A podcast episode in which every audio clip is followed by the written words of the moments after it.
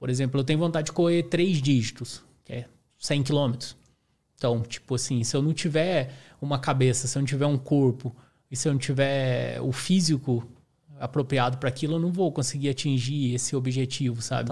Eu tenho o objetivo de produzir conteúdo, de viver somente do, da produção de conteúdo. Se eu não tiver a disponibilidade física para fazer aquilo, não vou conseguir atingir aquele objetivo, né? Tem um amigo meu que a gente faz um podcast junto, Corre Podcast, o Alex Tomé, professor profissional de educação física, ele fala, né?